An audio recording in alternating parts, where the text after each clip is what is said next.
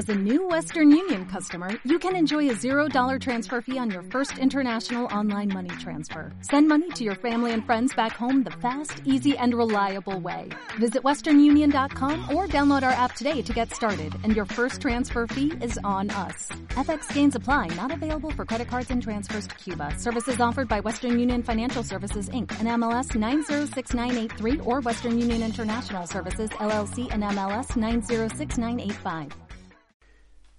Bienvenidos y bienvenidas a un nuevo podcast de Necosfera. Como siempre, empezar dando las gracias a todos y todas las que me escucháis en este nuevo episodio que he titulado Recursos humanos siempre se os quedará LinkedIn.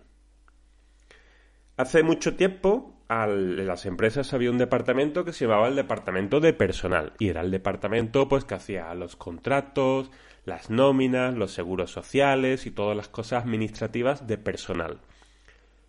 Pues llegó un día que decidieron que eso iban a empezar a hacerlo las asesorías y que el departamento de personal se iba a llamar Departamento de Recursos Humanos y que se iba a dedicar pues a gestionar el talento, a organizar mejor la empresa, a desarrollar al personal que trabajaba, los planes de carrera y un montón de cosas. En realidad lo que hicieron fue, después de hacer todas estas tareas administrativas, pues les quedaba tiempo para hacer la selección de personal. Entonces, pues ponían los anuncios, primero en los periódicos, luego en los portales de empleo, hacían las entrevistas o el proceso de reclutamiento, tal. Pero, ¿qué sucedía? Pues que las empresas empezaron a tecnificarse mucho y le pedían cosas a la gente de recursos humanos que no sabían ni lo que eran. Entonces de los de recursos humanos de muchas empresas decían, jo, yo es que estos perfiles, es que yo esto no sé lo que es, esto mejor que lo hagan empresas especializadas. Entonces aparecieron las empresas de personal, las ETT, las empresas de outsourcing y recursos humanos pues se vio liberada de otra tarea pues que tampoco eh, encajaba totalmente con esa línea estratégica y de desarrollo que ellos querían llevar. También decidieron que se podían dedicar al tema de la formación, pero sucedía prácticamente lo mismo que con la selección. Les pedían cursos, y desarrollar skills, habilidades, tal, que realmente tampoco sabían cómo organizarlo, qué tipo de profesionales tenían que organizar esa formación. Y se derivó todo a las consultoras de formación que ya si estaban especializadas pues en gestionar esos cursos, entendían las certificaciones técnicas y ellos pues se quedaron pues para ver quién había hecho el curso de PRL y cualquier otra certificación que sea obligatoria, pero que no. Una cosita rápida, que no, no fuera darle mucho la lata a la gente que estaba trabajando. Y el tema de los cursos, pues claro, eh, va al curso el que o no hay más remedio, más remedio, más remedio. Entonces tiene que ser un curso muy cortito. Y os lo digo yo que he estado trabajando muchos años en, en temas de consultoría de formación y te pedían ya una condensación de cursos, no rayaba lo absurdo, ya traspasaba lo absurdo muchísimo.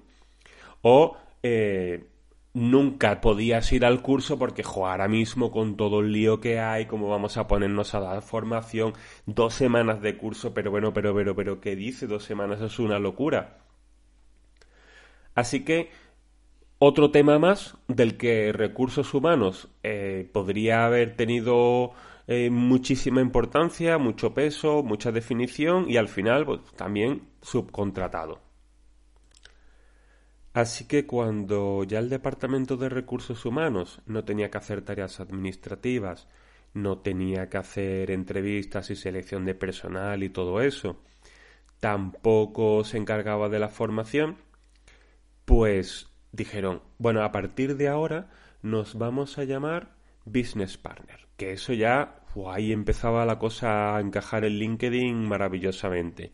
Porque realmente no hacían nada de lo que tradicionalmente hacía el departamento de personal, nada de lo que en teoría hacían los departamentos de recursos humanos y les quedaba todo el tiempo del mundo libre para empezar a encargarse de temas más estratégicos de la gestión del talento, la gestión de la felicidad, a ocuparse realmente del desarrollo profesional y los desarrollos de carrera. El plan de carrera es, en la mayoría de las empresas, la eterna promesa. Porque el plan de carrera es, tú entras en esta empresa haciendo estas funciones y se te va a alimentar, se, va, se te va a dar posibilidades de crecer con nuevos proyectos, con formación, con más responsabilidades para que puedas ir ascendiendo o bien jerárquicamente o simplemente en una carrera técnica donde vas acogiendo más responsabilidades. ¿Cuál es el problema? Que lamentablemente si eres bueno haciendo una cosa, las empresas se empiezan a valorar. Claro, ahora este lo vamos a mover, hay que buscar a alguien que lo sustituya, que haga lo que él hacía o ya hacía, también como esta persona, y encima, para poder mover a este o a esta a un puesto superior, pues hay que poner a alguien. Total, es un follón demasiado grande. Así que tú quédate donde estás, que te apreciamos mucho, te queremos mucho. Y además, si encima tu perfil es técnico, siempre va a ser más fácil coger a alguien de gestión y ponerlo por encima tuya que no encontrar a alguien que tenga exactamente tus mismas habilidades, tu experiencia, conozca los productos de la empresa como tú los conoces y tal. Y hay que hacer recursos humanos. Se va a LinkedIn. Y habla pues de la gestión del talento, de las universidades corporativas, pero a esa persona que está ahí machacadita haciendo ese mismo trabajo durante tres años, pues como mucho le van a cambiar el título de puesto para que también se vea en LinkedIn que la cosa se mueve, pero va a seguir haciendo exactamente lo mismo o incluso le van a sumar trabajo. Así que con todo esto, recursos humanos, desde que nació el concepto de recursos humanos en los 90, pues cada vez ha ido dedicándose a cosas más y más y más intangibles. ¿Y dónde están todas las cosas intangibles? ¿Cuál es esa gran fábrica de humo profesional que a todos tanto nos gusta? LinkedIn.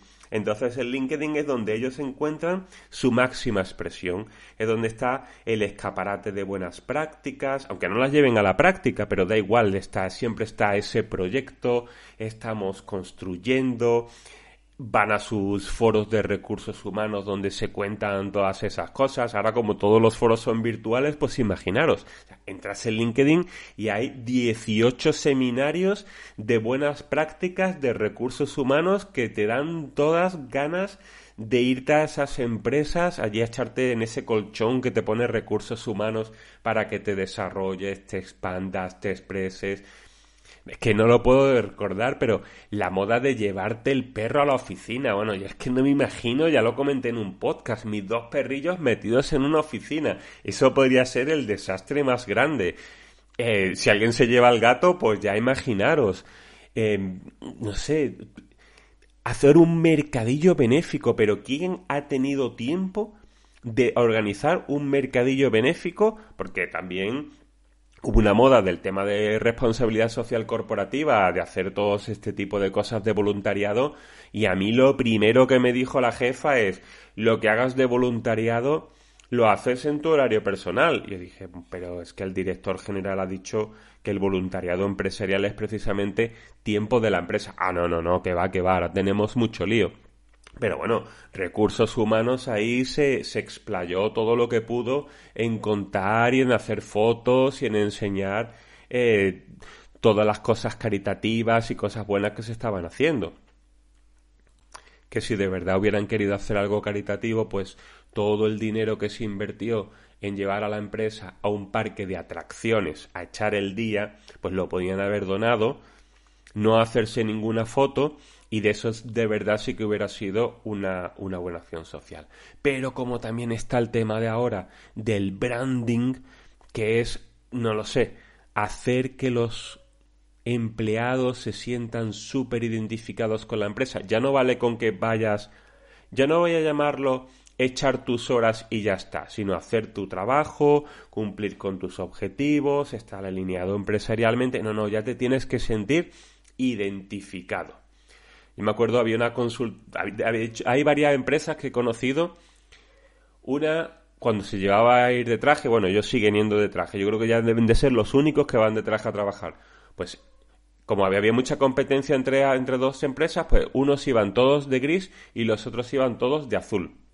Luego había otra empresa que precisamente de recursos humanos y decían, no, para ascender en esta empresa tienes que ser azul. Yo conozco otra que también tiene un branding corporativo que no te deja vivir y hasta dicen que tienen la sangre del color del logo. Espectacular. Esto que estoy contando en el podcast en realidad no es una crítica al Departamento de Recursos Humanos. Al Departamento de Recursos Humanos de verdad que le encantaría tener una función de mucho más peso y mucho más responsabilidad dentro de la empresa. Me consta porque yo conozco un montón de gente de recursos humanos y yo en su día hice un máster en recursos humanos y la idea era que el departamento de recursos humanos no estuviera en una línea de producción, sino que realmente tuviera el tiempo de servir de apoyo, de, de, de ser un socio estratégico de la dirección, de participar en el desarrollo de planes de carrera, planes de formación, hace que una selección de personal realmente no entrara a la gente solo porque tiene más títulos y el que tenga más años de experiencia y el que no sé qué, sino que de verdad gente que tuviera un buen encaje, un buen aterrizaje, un buen desarrollo dentro de la empresa, pero lamentablemente en cuanto quieren tocar algo, vienen ya desde arriba y le dicen, no, no, no, tú en esto no te metas, esto ya lo llevamos nosotros,